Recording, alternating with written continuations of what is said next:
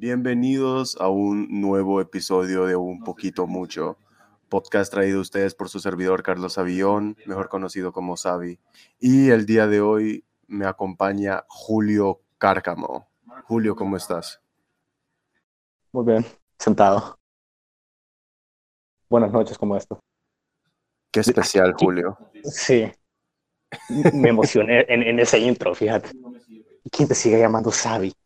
No he escuchado a nadie más decirte Savi en un largo tiempo. Maje, o sea, que vos no hayas que vos no hayas escuchado que alguien me diga Savi, no significa que nadie me diga así.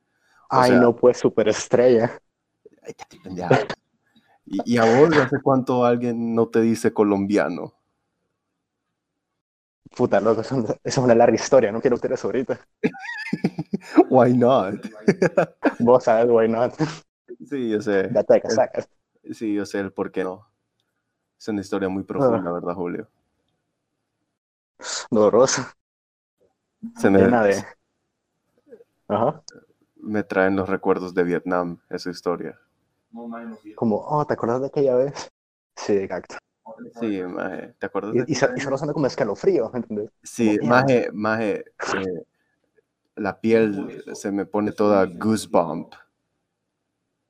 Escuchar las sirenas, Maje, los gritos, las balas. te lo juro, solo empiezo a hablar de esto y siento que me están grabando, ¿ok?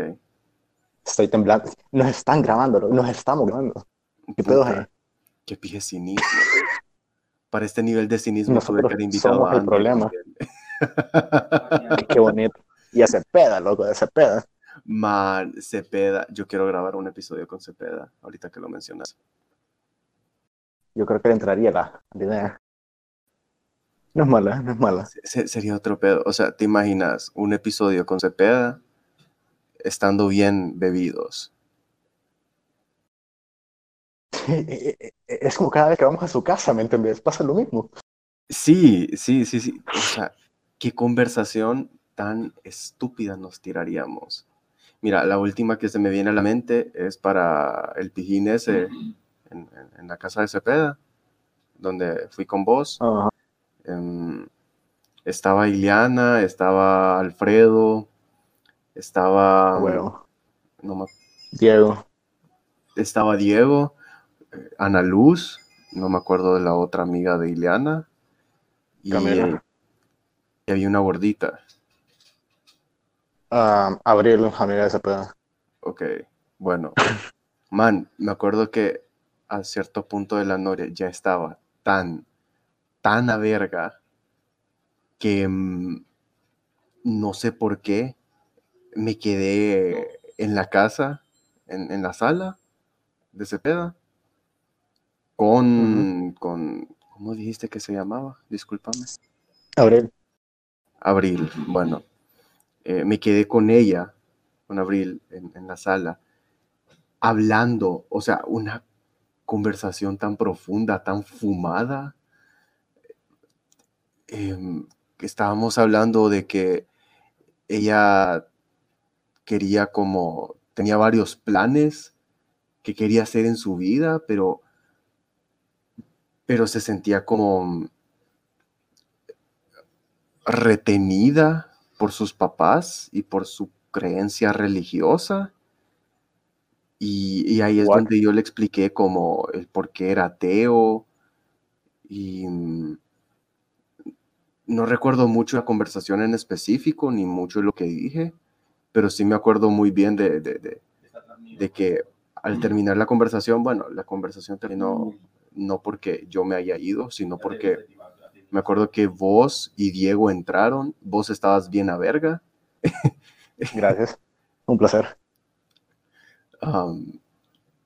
Y mm, básicamente ya, ya, ya había como bastante, ya habían otras voces ahí.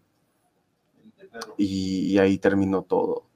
Pero me sorprendió lo pije filosófico que me puedo poner estando bien, bien bolo. ¿Cómo lo diría? Pues digamos que eso te separa un poco de tu ego, ¿me entendés? También de, de lo que sería un poco como entrar en el pensamiento abstracto, más que nada, porque esa inhibición de tus sentidos hace que sea más fácil. Ok, vos, vos, vos, que estudias psicología, explícame un poco mejor eso, porque el alcohol es un sedante. Ok, entonces. Exacto. Em, vos sabes que hay como. Ajá. Vos sabes que hay como diferentes tipos de borrachos. Están los borrachos agresivos. Espérate, espérate. Antes que esto, me, me quiero echar primero shot. Salud. Salud, yo también me voy a echar uno. Uh, ok. Belleza. Ah, Entramos en el feeling. Bueno, a huevos, a huevos. Entonces, vos sabes que, que, hay como diferentes tipos de borrachos. Están los borrachos agresivos, están los borrachos eh, graciosos, los que se ríen por todo, los que se quedan dormidos. O sea, hay como una variedad de reacciones dependiendo. Ok, déjame te explico eso. Ok, dale. Mira, más que nada no es que entres en una categoría y en una sola categoría, ¿me entiendes? No es que solamente estás ahí y no salís. Recuerda que todo, principalmente nuestro estado de ánimo y nuestra reacción a situaciones depende, depende mayormente de nuestro medio, de lo que estamos viviendo en dicho momento. Entonces, digamos que estás en una estado de ebriedad, depende de cómo esté el feeling, ¿me entiendes? O sea, digamos que sos de esos que, que vos los quebras a todo, ponele. Ajá. Aún por cuán amigable sintas que si estás en una situación donde no te estás cómodo, no vas a actuar de esa forma. Ok, entonces... O, no, en su, no en su totalidad. Entonces no depende... Y en ese caso no, no, estarías muy ebrio para ese momento, ¿me entiendes? No, no quisieras estar ahí. Entonces no depende de si entras en una categoría o no, sino del tipo de... De situación en la que estés. Ajá. Pero digamos, hay excepciones, porque no es como que podemos ser todas las categorías, sino podemos ser un, rango de categorías, porque si no, no eres agresivo y bebes, no importa la situación, no te vas a poner agresivo. no es parte de quien, ¿me entendés? Y es difícil, en realidad, o sea, obviamente si la persona se enoje, pero en una estado es más difícil si no es que eres una persona ya así, ¿me entendés? sea, Julio. En, síntesis. Ajá. No, no, no, déjame seguir. En síntesis, entramos en un, en un rango de cosas que podremos llegar a ser ebrios. No, no todo. Porque, digamos, este. Déjame te busco un ejemplo. Digamos que son de las personas que se expresan cuando está ebria. No creas que le importa con quién y dónde estés, vas a expresarte con cualquier persona, ¿me entiendes? En algunas situaciones puedes, en otras no. Porque siempre, haya, siempre hay un, un poco de razonamiento en, toda acción que hagas. Porque, digamos,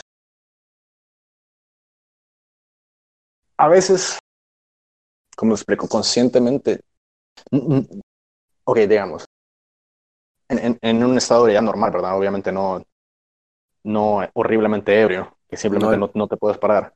No al punto de vomitar y estar sudando como Exacto. Okay, ¿No te pasa que cuando estás ebrio tienes como un momento de claridad, como, ok, tengo que hacer esto?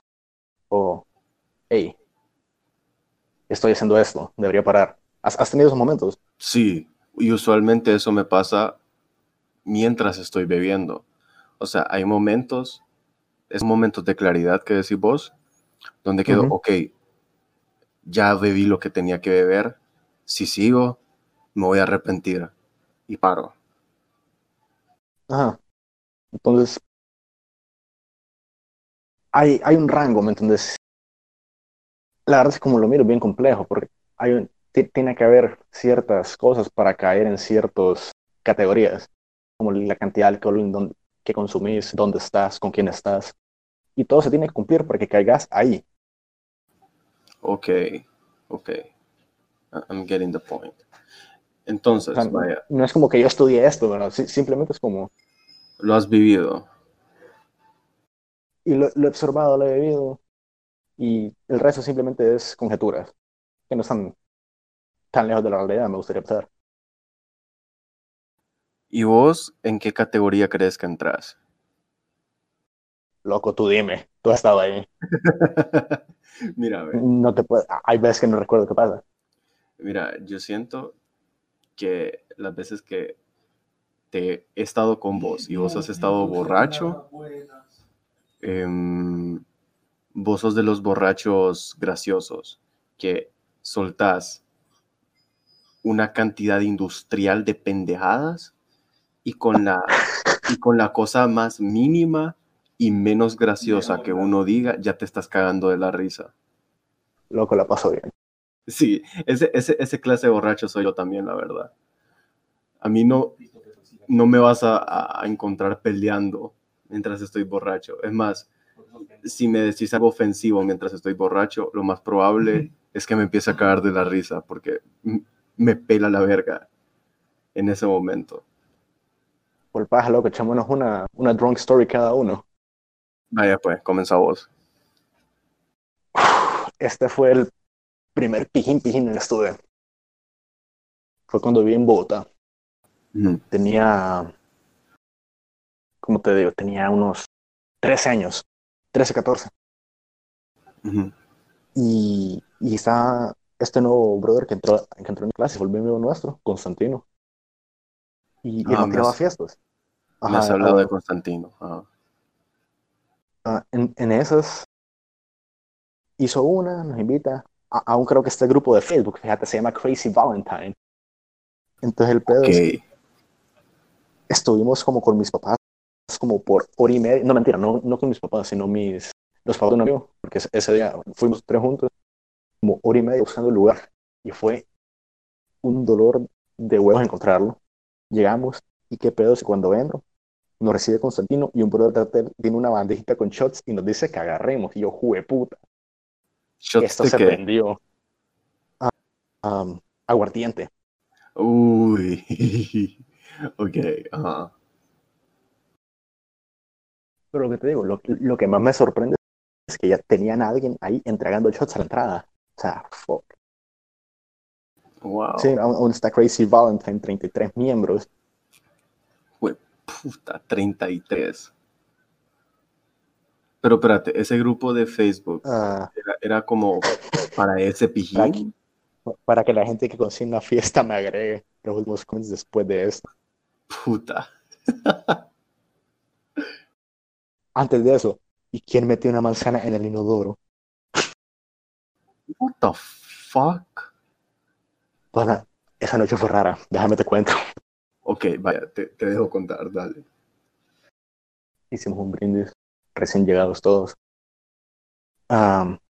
Y bueno, entramos en la música, están afuera con, con todas como las buquitas y los tragos. Tienen un DJ adentro. y la- la- la- el, el interior estaba oscuro, tirando, tirando rayos de, de luz. Súper Ujú. trippy la onda. Salimos, damos unas vueltas, hablamos. Nos juntamos otro grupo de, de, de Mara y solo nos ponemos a escuchar y a hablar mierda. Una de esas, nuestro amigo Rodolfo um, entra a la como dance floor, empieza a bailar y todo. Y lo que lo siguiente que pasó fue que un brother le reventaron una, una, una botella en la cabeza. No, ok, ¿la botella estaba vacía o estaba Vacía, llena? vacía, vacía. Ah, ah, ok. Man, una botella llena es un buen vergazo.